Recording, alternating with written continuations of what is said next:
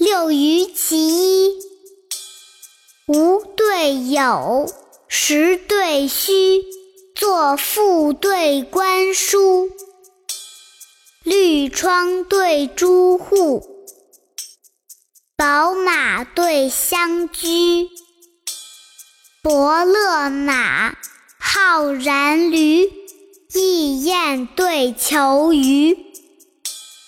分金齐报书，奉璧蔺相如。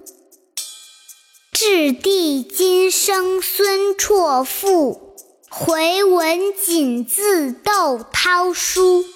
未遇殷宗，须弥困妇言之助，既逢周后。太公舍渭水之鱼。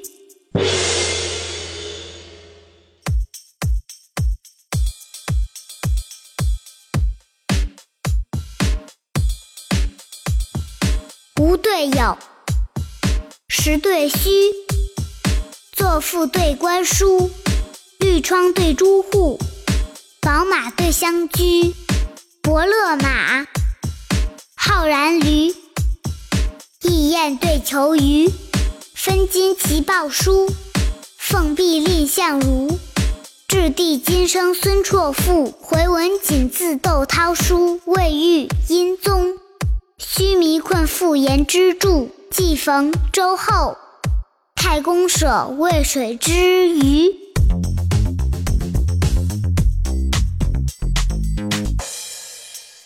现在大家跟着二丫一句一句的一起读：无对有，无对有；实对虚。作赋对观书，作赋对观书。绿窗对朱户，宝马对香驹。伯乐马，浩然驴。异雁对求鱼。分金齐报书，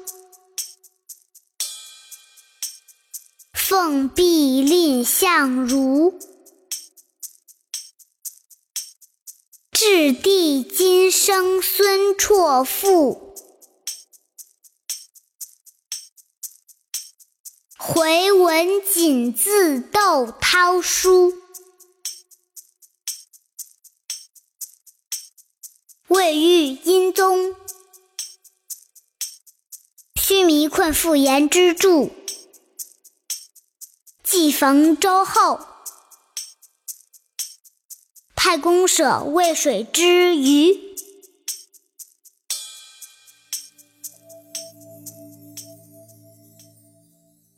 现在又到了讲故事的时间了。接下来，二丫就给大家讲一讲奉薜蔺相如的故事吧。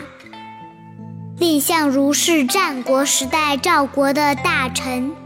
有一天，赵国的国王得到了一块宝玉和氏璧。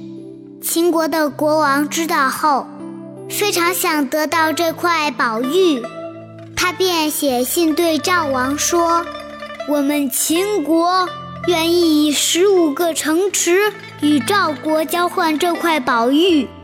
赵王看到信后，心里非常舍不得，但是不给吧，他怕弱小的赵国一旦得罪了强大的秦国，容易引发战争；给他吧，又怕秦王把和氏璧拿到手后不兑现承诺。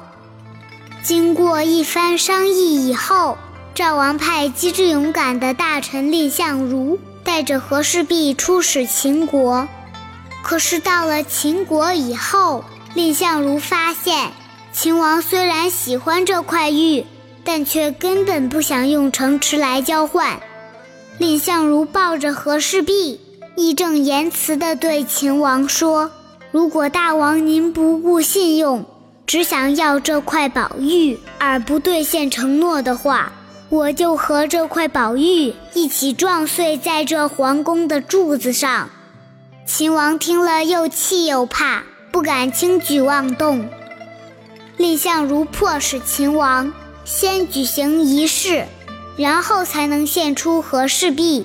但他私下里悄悄地派人把和氏璧送回了赵国。后来秦王知道后，虽然恼怒，但是又怕自己所做的事不够光明正大，传出去被人耻笑。只好把蔺相如放回了赵国。此后，秦国没有给赵国城池，赵国也没有把和氏璧献给秦国。这也就是成语“完璧归赵”的历史典故。后来，人们用这个成语来比喻把东西完整无缺的归还给它的主人。小朋友们，你们觉得蔺相如是不是一个？又勇敢又有智慧的人呢。今天就到这里吧，我们下期再见，拜拜。